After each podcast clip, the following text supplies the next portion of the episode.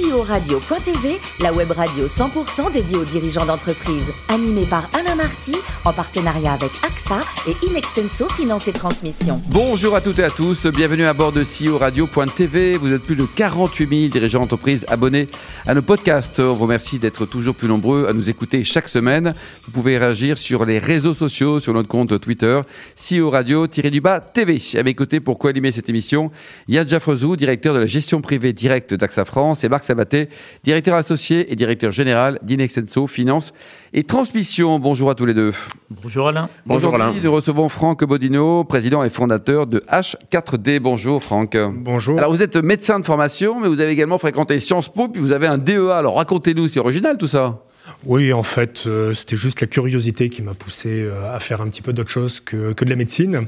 Et ça découle notamment d'une expérience que j'ai eue en tant que médecin au Vietnam, où je m'étais rendu compte que si on voulait vraiment avoir des actions pérennes sur le terrain, des actions de santé, eh bien, il fallait prendre d'autres dimensions. Euh, Aller au-delà de la formation initiale, quoi. Voilà, que la médecine uniquement. Alors racontez-lui, vous avez travaillé avec Kofi Annan? Oui, oui, oui. Ça, ça date euh, d'il y a quelques années. J'ai eu la chance euh, de côtoyer euh, Kofi Annan et de travailler avec ses équipes, notamment dans le cadre de ce qu'on appelait les objectifs du millénaire pour le développement. C'était dans les années 2002-2003 et c'est vraiment l'origine de ce que je fais encore aujourd'hui. Et notre idée, c'était comment favoriser le développement économique par la santé. Et donc, il y avait un changement de paradigme où la santé devenait le principal facteur dans lequel on devait investir pour favoriser le développement économique et humain. Vous avez beaucoup, beaucoup voyagé avant de revenir en France dans, dans les déserts, on va dire, euh, euh, médicaux. Euh, vous avez fréquenté quoi? Vous êtes parti en Inde, en Australie Oui, mais d'abord en Inde, où j'ai passé pas mal de temps. J'étais médecin des ambassades, notamment de France et d'Allemagne, où je travaillais dans plusieurs hôpitaux locaux. Et c'était mes premières expériences en télémédecine. Ensuite, j'ai travaillé au Vietnam, justement, comment favoriser l'accès aux soins dans des villages qui étaient isolés. Puis je suis parti un petit peu en Afrique. Et puis en vous Australie. Étiez, où en Afrique euh, Gabon et Côte d'Ivoire. D'accord. Et puis euh, en Australie et au Canada. Et alors après, retour en France, euh, choc culturel, géographique, climatique quand même, Franck hein Alors, choc culturel, en fait, c'est quand même mon pays. Oui, mais quand même, vous êtes parti longtemps. C'est vrai que c'était une voilà une petite réadaptation. Il a fallu à nouveau euh, bien comprendre euh, les, les, complexités du système français mm. et ses originalités, euh, mais aussi ses forces. Et ma grande surprise, ça a été, lorsque j'étais médecin, alors là pour le coup de, de terrain, de me rendre compte que cette problématique que j'avais identifiée dans d'autres pays, qui était celle de l'accès aux soins, eh bien on pouvait la retrouver dans des territoires montagneux ou, ou même parfois dans certaines villes. Oui, donc c'était pas pas besoin d'aller à, l'autre bout du monde pour malheureusement, malheureusement avoir ce genre de constat. Alors, vous créez votre boîte en, 2008, c'est ça? Tout à fait. Expliquez-nous un peu le, pourquoi, le constat justement, et puis le, concept. Mais déjà, c'est parti euh, tout simplement d'un constat de terrain. Hein. Moi, en tant que médecin, comment est-ce que je pouvais faire pour aller soigner des patients euh, qui étaient dans des territoires euh, complètement isolés? Et je me suis souvent retrouvé à devoir soigner, par exemple, un asthmatique dans une vallée et être appelé au même moment pour aller soigner un autre patient dans une autre vallée.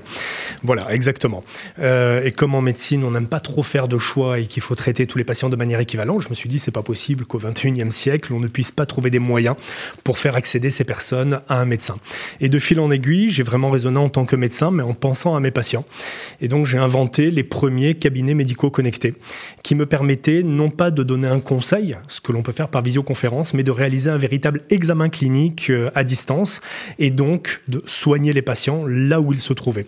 Et donc donc euh, ça a été vraiment le début de, cette aventure en 2006-2007, puis j'ai créé en 2008 H4D. Euh, Alors pourquoi H4D Bien, À la base, euh, j'avais créé une, association et une fondation qui s'appelait for Development, et donc j'ai pris l'acronyme H4D.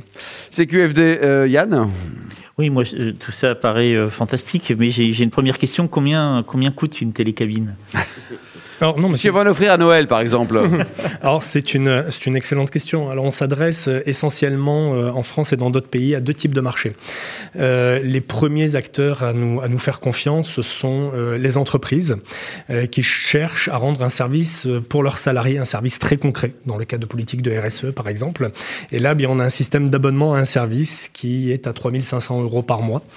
et après, on peut rajouter d'autres services, à savoir, bien, aujourd'hui, ce que l'on propose, c'est l'accès à un médecin général généralistes, donc les, ce qu'on appelle les soins de premier recours.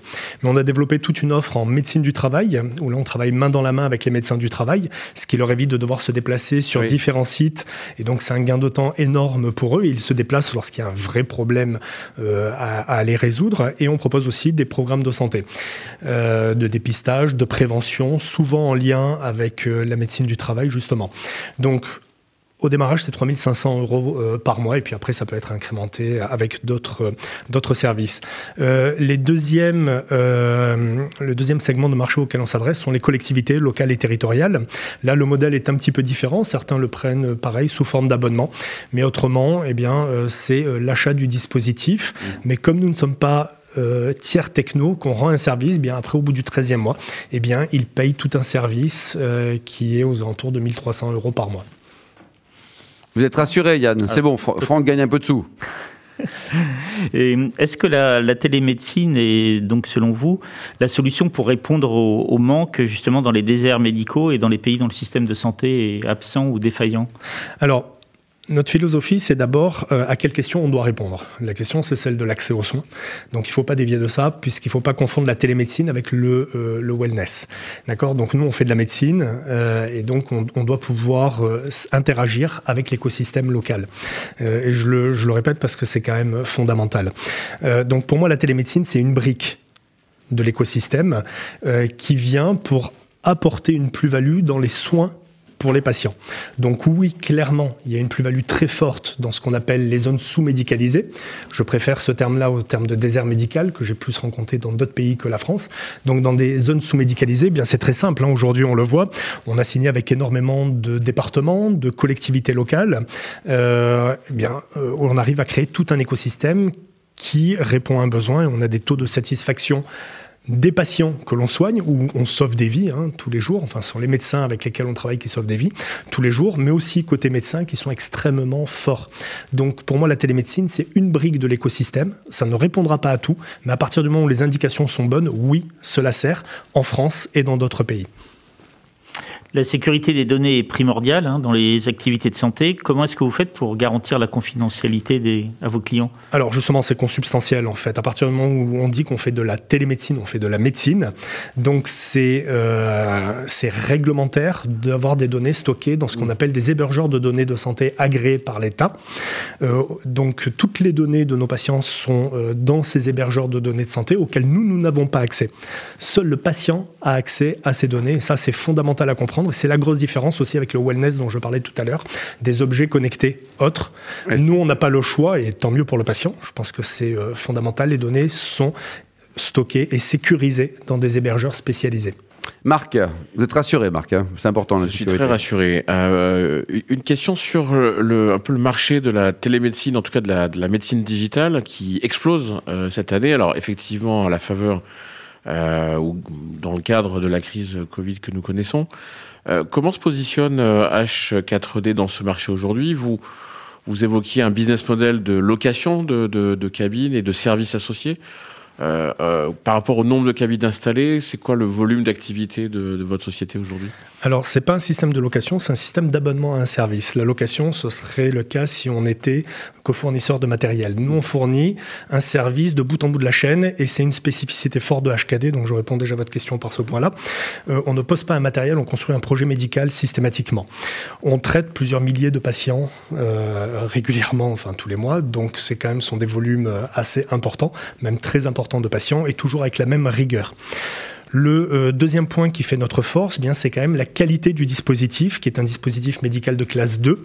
Ça veut dire quoi? Ça veut dire que ce sont des organismes indépendants qui viennent vérifier euh, que euh, le fonctionnement est absolument parfait. Donc c'est normé, quoi. C'est normé et réglementé. Et, et. Oui. Voilà, et contrôlé.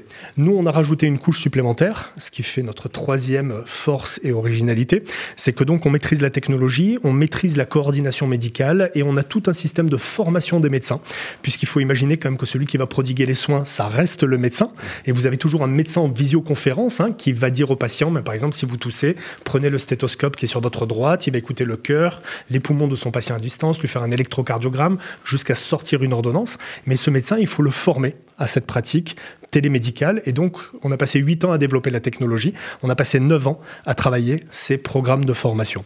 Donc aujourd'hui, le positionnement de H4D, c'est faire de la qualité médicale, même si euh, ça va de soi, mais je quand même le précise. Et on est les seuls au monde à faire de la télémédecine clinique, c'est-à-dire avec ce système de formation des médecins, ce qui fait que les patients sont toujours satisfaits parce qu'ils sont soignés. Il n'y a rien de pire que de dire à un patient, bah, revenez dans deux jours et on verra dans deux jours si ça va mieux ou pas. Non, là, le patient est soigné, comme dans un cabinet médical, il ressort avec son ordonnance. On travaille généralement avec les médecins du territoire. Donc voilà comment est-ce qu'on se positionne. Après, le positionnement varie un petit peu en fonction des pays, mais on garde toujours ces mêmes valeurs.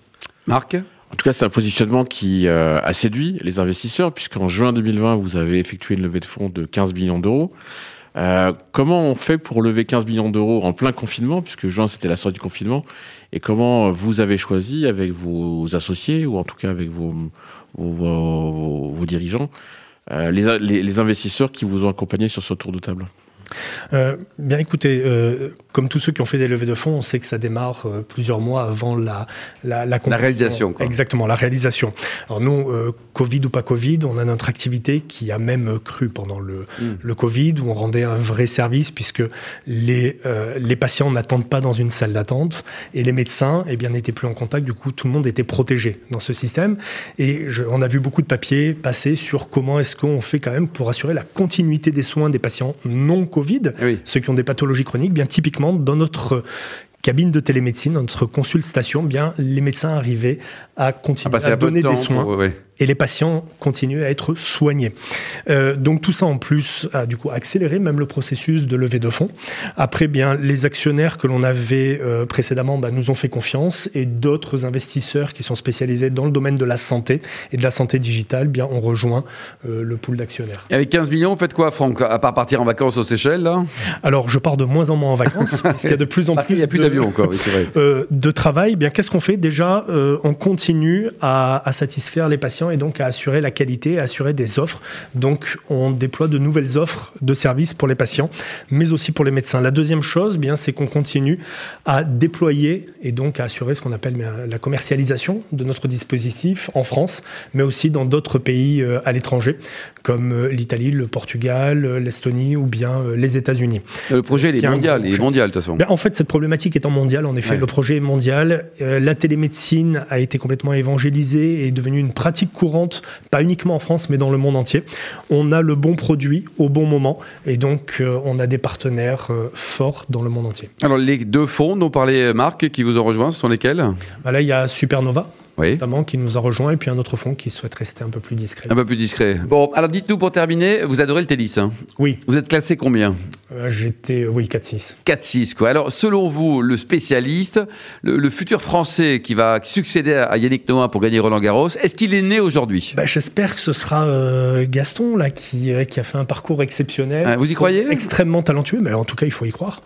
Oui, parce que arriver avec le classement qu'il a, le peu d'expérience qu'il avait à faire le parcours qu'il a fait.